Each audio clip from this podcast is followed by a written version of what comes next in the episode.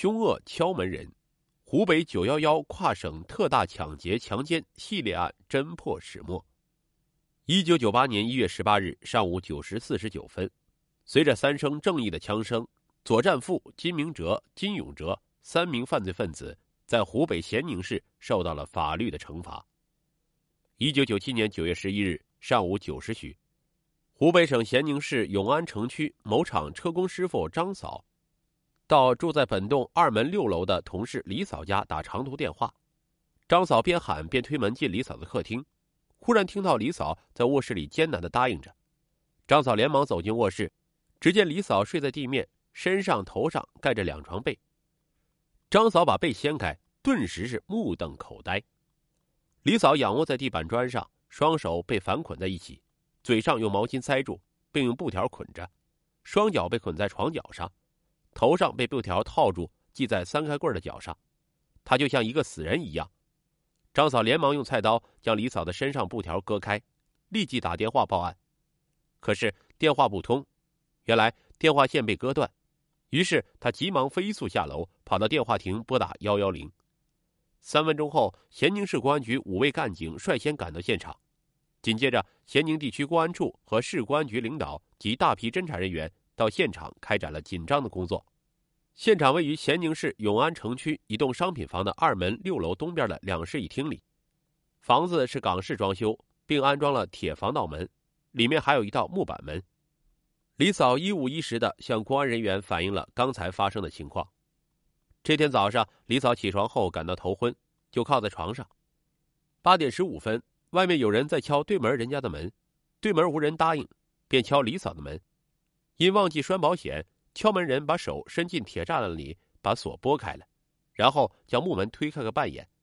李嫂起床来到客厅，只见一个着警服的人操着北方口音问：“对面有没有人在家？”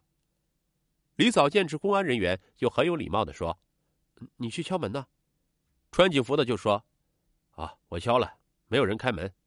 他家人到哪去了？呃，不是去买菜去了，就是吃早点去了。”或者是上班去了。那他是什么时候回啊？穿警服的进一步问。李嫂仍很客气：“呃，如果是买菜吃早点的话，马上就要回；如果是上班去了，那就中午回。”啊，那我就不等了，请你把笔给我，我写个条子。穿警服的边说边就进了客厅。李嫂见他进来，就有点反感。他到两间房都未找到笔，只好说：“呃，对不起，找不到笔。”穿警服的跟着进了第二间房间，做了个手势。请找张纸给我。呃，这没有笔，找纸有用吗？李嫂见对方说的是北方话，就用普通话回答他：“你有嘛事儿，请跟我说，我再给你转达。”他边说边走到客厅。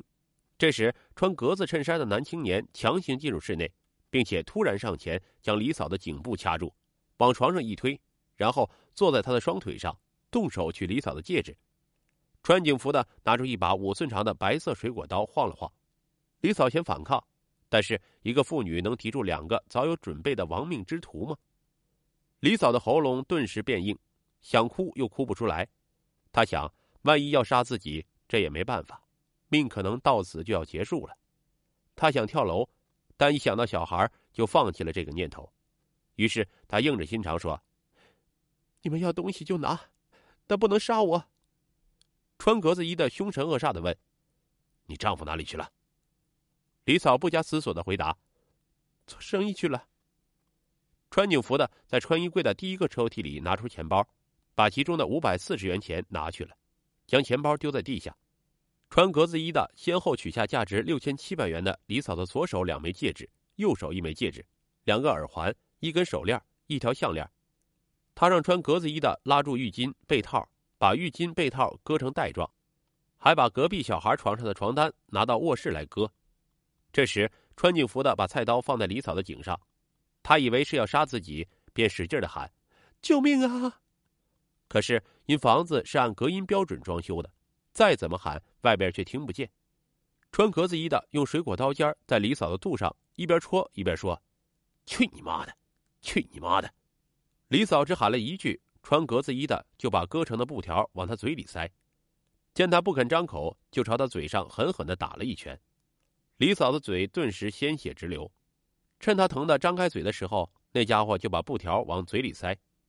聪明的李嫂将口只张开一半，用牙齿咬着布条，使口腔有一半是空的。穿格子衣服的从穿警服的手中接过布条，将李嫂从头顶绑到下巴，然后反捆着她的双手，使她不能动弹。他们找李嫂要写字台的钥匙，穿警服的问李嫂说：“有没有起子？”李嫂摇头。他到厨房拿来菜刀，要撬写字台的抽屉。李嫂为了让这两个家伙早点走，便示意钥匙在穿衣柜抽屉的钱包里。他们把写字台里的一千四百元拿去了以后。就像玩猴子似的，把他推倒在写字台下面的地板砖上。穿警服的骂道：“臭你妈的，拿出五千块钱来！”李嫂说：“那就让我去取。”这句话两个歹徒都没听懂。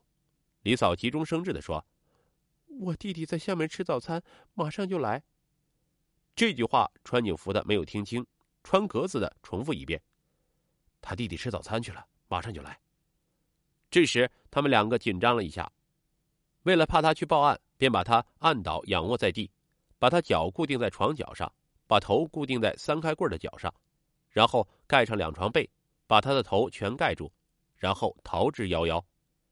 他们走了十几分钟后，李嫂慢慢的把嘴上的布条吐出来了，但手脚无法动弹，头只能左右摆动三十度左右。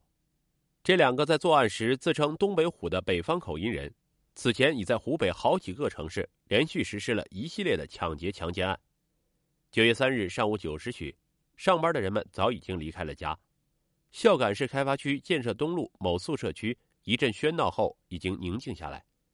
三天前做完人流手术的周某在家休假，他倚在床上正翻看着一本杂志，婆婆黄某则围绕着小孙子在屋里忙活着。咚咚咚，有人敲防盗门的声音传进了屋内。黄婆婆急忙打开房门，两个青年男子站在门外，其中一个个头较高，块头较大，另一个蓄着平头的男子则穿着一身警服。对门这家怎么没人啊？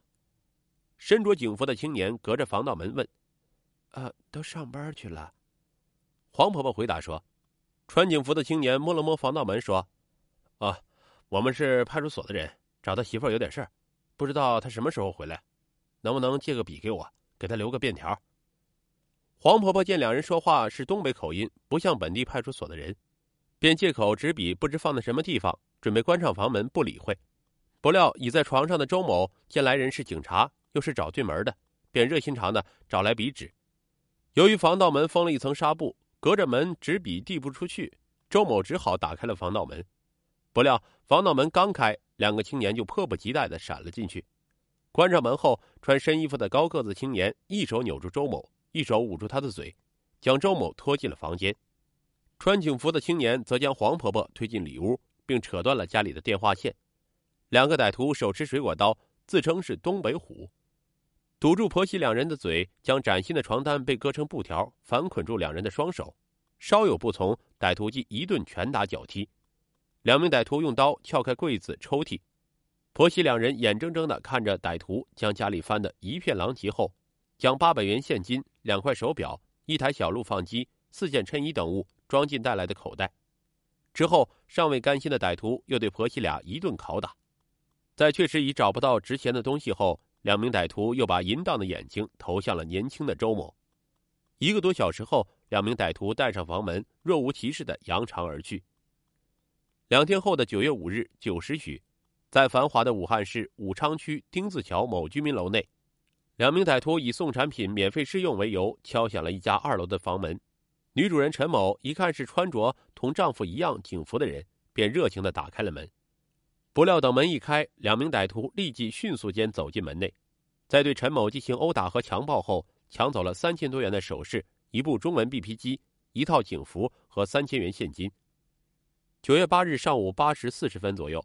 两名歹徒又窜至黄石市发电厂某宿舍楼，以同样伎俩骗开一家房门后，在家休息的女工刘某和其已怀孕六个月的弟媳彭某也遭到同样的厄运。两名歹徒把他们捆绑后，将他家中两千三百元现金和价值六千余元的金项链、金戒指、金耳环、CD 影碟机等洗劫一空。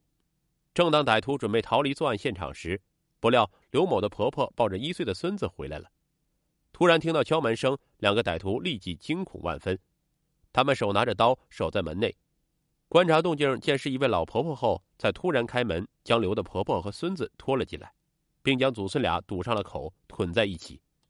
临走之时，两名歹徒嫌祖孙俩的突然来到惊吓了自己，出门前穿警服的小平头还在小孙子屁股上捅了一刀。